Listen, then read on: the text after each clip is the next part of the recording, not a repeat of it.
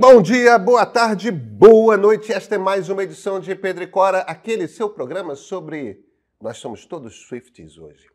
Você não sabe o que é Swift? Swift é um fã da Taylor Swift, é óbvio. Pedro e Cora, toda terça-feira, toda quinta-feira, no YouTube do Meio, na sua plataforma favorita de podcasts. Eu sou Pedro Dória. Ao meu lado está minha querida amiga Cora Rony. Somos todos Swifties? Somos, total. Somos todos Apoio, Swifties. fechados com, Fechados com Taylor. fechados com Taylor. Taylor Swift foi vítima de algumas dezenas de imagens que circularam muitas milhões de vezes, imagens bastante degradantes, feitas com inteligência artificial. Isso está movendo o mundo, esse caso. Vem que a gente conta.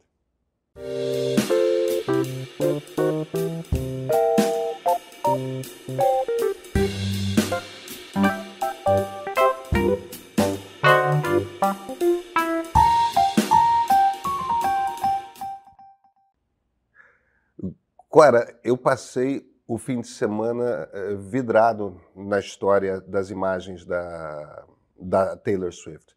A- a- acho que vale até dar uma explicada no que, que aconteceu. Alguém entre sexta e sábado jogou algumas dezenas de imagens criadas por inteligência artificial da Taylor Swift em, em situações. eh,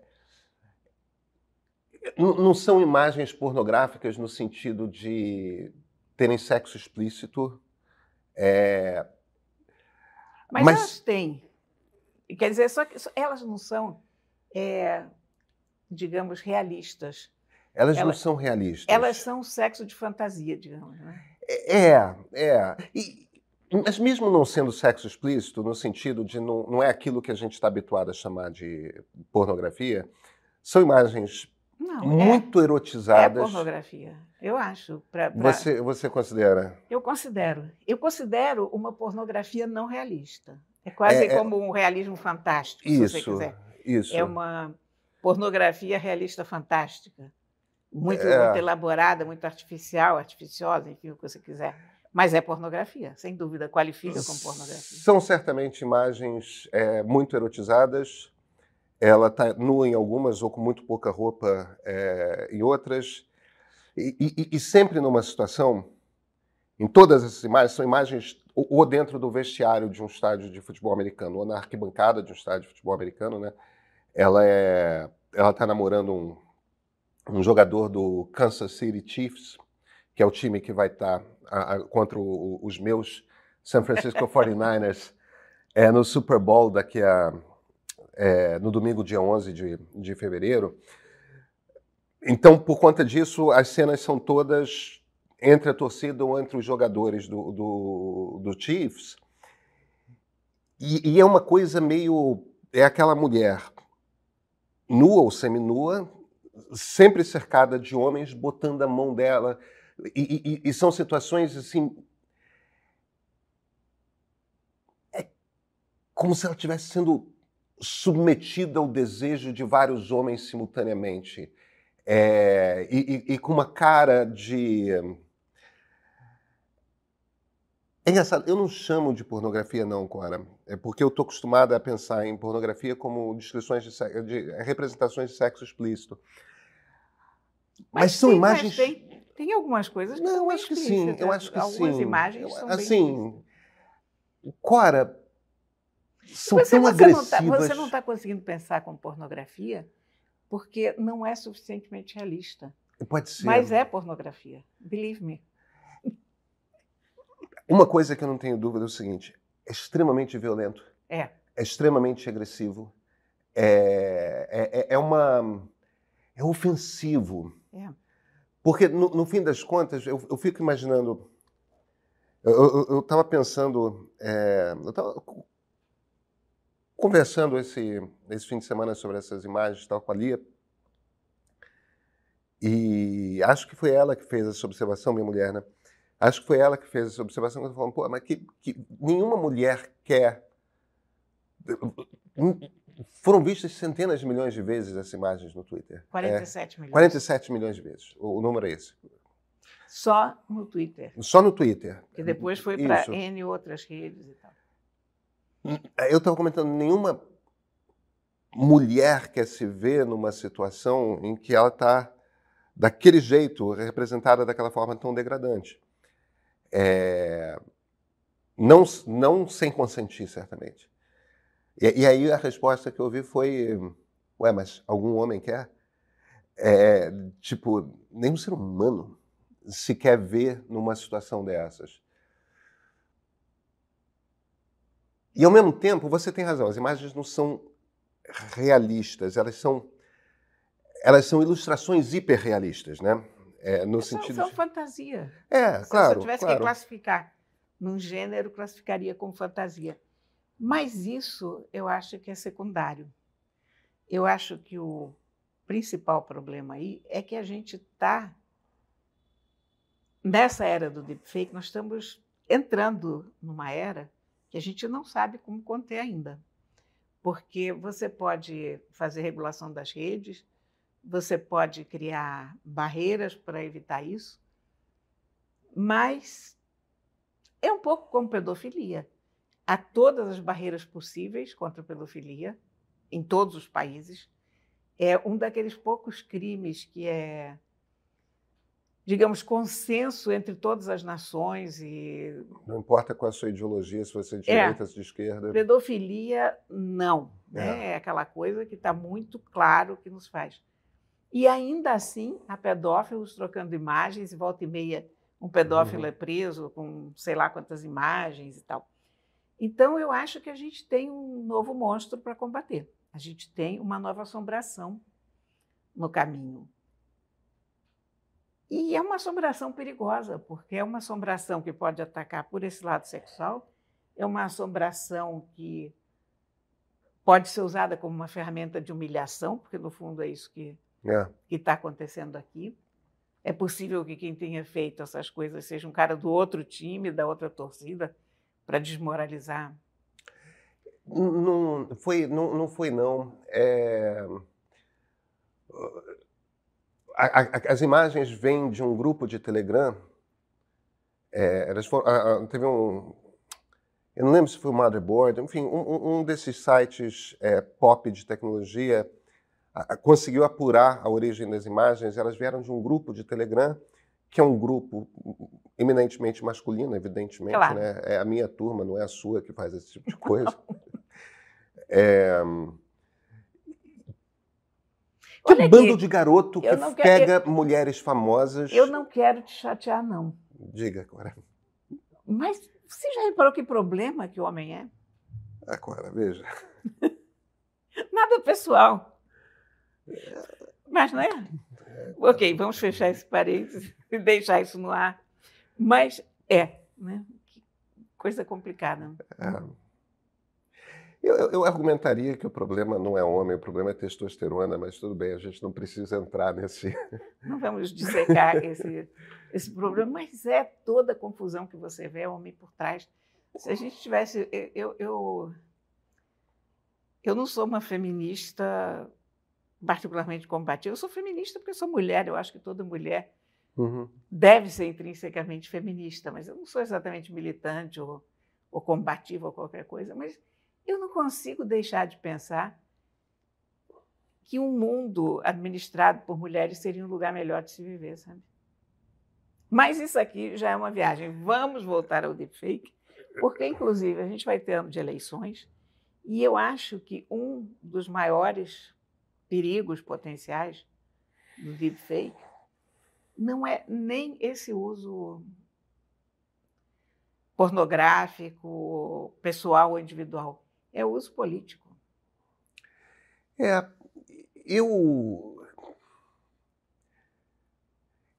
Sabe,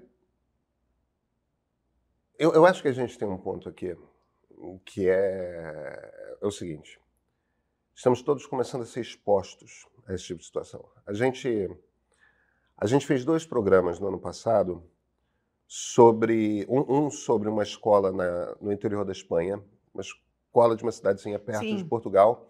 E depois aconteceu aqui no Rio de Janeiro, tanto na Eleva quanto no Santo Agostinho, que são duas escolas particulares importantes do, do Rio de Janeiro, em que você teve a situação de que meninas, adolescentes, é, é colegas delas de, de turma construíram imagens delas nuas usando ferramentas de inteligência artificial. Quer dizer, a gente já está vendo, é, a gente já está conversando sobre esse tipo de assunto há algum tempo. Agora teve a Taylor Swift. O que eu acho interessante desse, desse episódio envolvendo a Taylor Swift é que me parece que é o primeiro episódio de grande escala de impacto desse tipo de imagem é, é, aplicada à degradação de mulher. É, a, a, aplicada à degradação de, de pessoas. Né? Porque não são imagens que alguém põe o olho, você descreveu como fantasia, e, e olha para aquelas imagens, não, isso aqui pode ser verdade. Ninguém acha que aquelas imagens são, são verdade. Cores hipersaturadas, tem uma coisa que tem uma pegada de ilustração ali e tal. Agora, a violência é real. É. Porque, porque essa moça estava num fim de semana em, em, em, em que o namorado foi ser campeão é, de uma das duas ligas de futebol americano, da AFC. Quer dizer, era um fim de semana de celebração nesse contexto da. Ela, ela realmente parece muito feliz nesse, nesse relacionamento. É, quer dizer, tem uma coisa ali de. É aquela coisa que a gente vê de vez em quando acontecendo, né? Meio que um romance de princesa tal. É. Tipo, mas, mas tem esse clima muito porque ela realmente parece estar muito feliz com esse cara. É, parece haver uma felicidade genuína, um amor genuíno não, ali entre os dois. duas hipercelebridades, de duas modo que, que não tem aquele problema de um ter que correr atrás da fama do outro é, é ou, ou, ser prejudicado pela fama do outro, porque também não é fácil lidar com isso. Né? Não, eu imagino que não seja então, mesmo. Então você tem, tem duas potências de igual, de igual tamanho aí, né? E nessa circunstância, você usa justamente esse contexto, num fim de semana, que é um fim de semana de celebração, no contexto do futebol americano, você usa justamente esse contexto para apresentá-la em dezenas de imagens de violência sexual ligada a homens num contexto de futebol americano, né? Do... Por isso que eu acho que é uma coisa torcida, sabe? Pois é, mas é que não é. É que veio desse grupo de Telegram em que eh, homens se juntam para produzir imagens de mulheres famosas em situações sexuais e distribuir uns para os outros. Quer dizer, num, a, a, coisa é mulher famosa em. em... Eu, eu acho engraçado é que não é. Tem tantas maneiras de você representar a sexualidade e tem consistentemente essa escolha de representar a sexualidade num lugar em que a mulher esteja sendo aviltada, humilhada, é, violentada. É, é, é, muito estranho, porque você poderia produzir imagens eróticas, não consensuais, tudo mais tal, de relações sexuais normais, é, é, com afeto, com. É, sei lá. Existem muitas outras maneiras de você representar. Nesses ambientes dessas falsificações, consistentemente tem essa a característica de Quer dizer, a, a, parece que o que os caras estão buscando, quem produz esse tipo de imagem, o que está sendo buscado não é tesão, Cora. Mas eles são É humilhação. Porque o que está sendo buscado não é tesão, é humilhação. É, mas são humilhação incels, eles têm um, um enorme ressentimento contra as mulheres. É. O, o incel é o celibatário involuntário, né? o solteiro involuntário, que está louco para ter uma relação com a mulher, mas ninguém quer saber dele. Uhum. Então ele tem um ódio às mulheres, ele, ele é misógino. É, tem uma coisa misógina muito é, forte. Isso, isso, isso, isso, nem precisa Freud para explicar, né? Não, acho que intuitivamente a gente. É, isso evidentemente vem de cabeças muito mal resolvidas, de, de caras que estão muito amargurados, ressentidos. Agora, por que a Taylor Swift, que é a cantora mais famosa do mundo, a mulher que mais faz dinheiro na, na cultura pop hoje e tal, porque ela, um monte de coisa aconteceu. A Casa Branca se manifestou. O Congresso americano já está produzindo uma lei é, que criminaliza a divulgação não consensual de imagens é, é, eróticas produzidas por inteligência artificial. E Elon Musk está contratando moderadores. Os ah, mesmos, isso é genial, né? os mesmos que ele havia demitido por causa de liberdade de expressão e tudo mais. Isso é sensacional. Ele se viu obrigado, quer dizer, muita coisa foi movida. Mas porque... olha, então vamos pensar sob o ponto de vista da Poliana. Que bom que aconteceu com a Taylor Swift. Por quê? Vamos lá. Eu acho que a Taylor Swift, a essa altura do campeonato, ela deve ter boas defesas psicológicas, deve ter terapeutas que cuidam dela, porque a fama universal que essa menina tem não é uma coisa normal. Então, deve haver um dique de proteção aí em torno dela, com toda certeza, mais do que em relação a qualquer outra pessoa no mundo, provavelmente. E é a pessoa mais famosa do mundo nesse momento. É. De modo que as coisas acontecem. Se isso tivesse acontecido com uma pessoa médio famosa, nada teria acontecido. A Casa Branca não teria se manifestado, o Congresso não estaria deliberando sobre isso e Elon Musk também não estaria contratando os. Gente, está trovejando muito aqui. A gente está é. E a sensação que a gente tem é que o mundo está caindo lá fora. Mas. Por tutatis. Mas a, por tutatis, é. Mas a questão é que a gente, inclusive, não estaria aqui conversando. Porque teria sido uma coisa menor. É. E aí, isso teria se espalhado mais. Eu acho, como eu disse antes, eu acho que não há como conter esse tipo de coisa. Eu acho que a gente entrou numa época em que isso vai passar a ser um problema, como a pedofilia é um problema, mas o fato de ser criminalizado, o fato de ter uma rejeição da sociedade, um, uma condenação geral, vai diminuir muito o alcance e e, digamos, o estímulo para que as pessoas façam isso. É.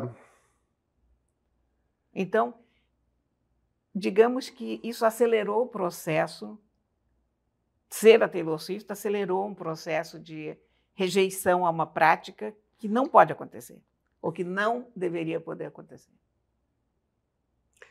Eu acho que você tem muita razão. É, é ela é uma pessoa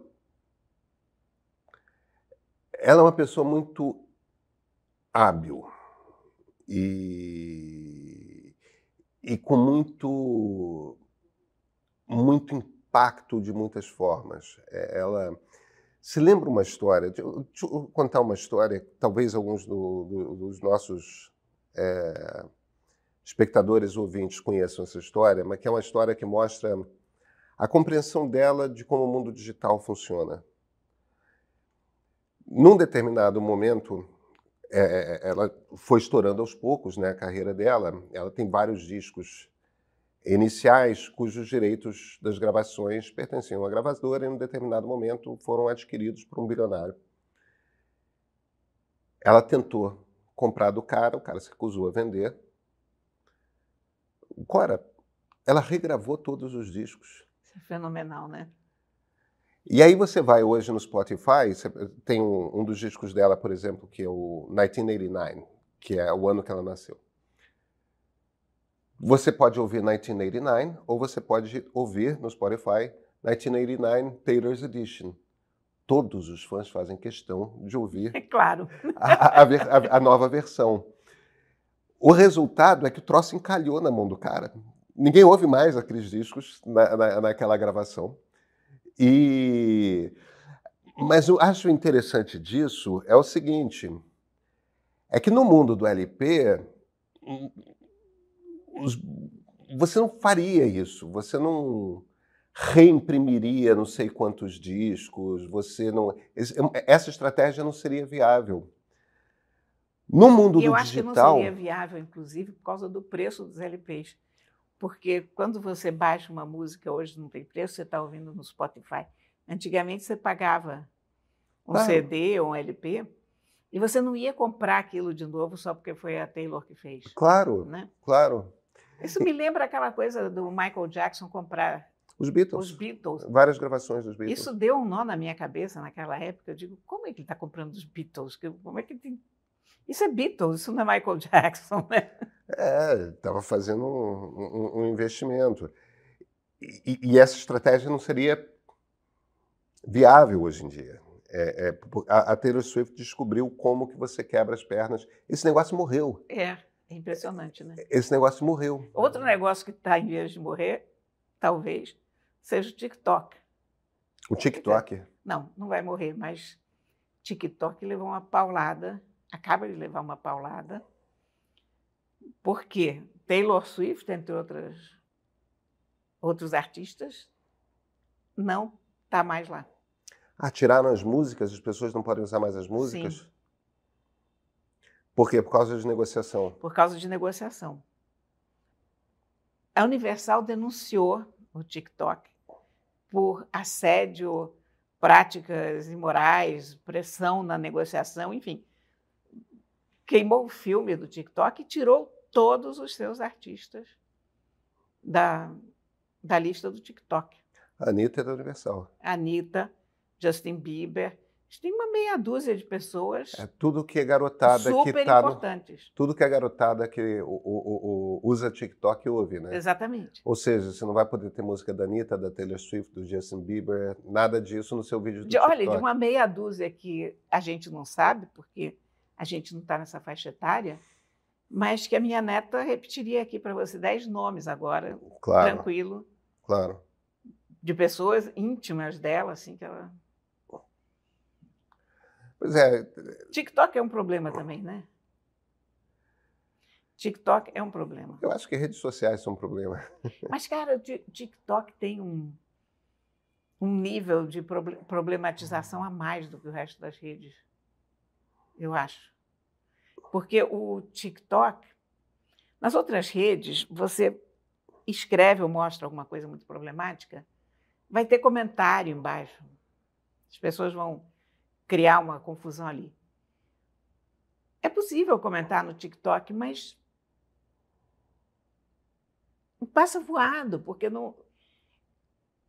A coisa do TikTok não é comentar e nem ler comentário, né? Uhum.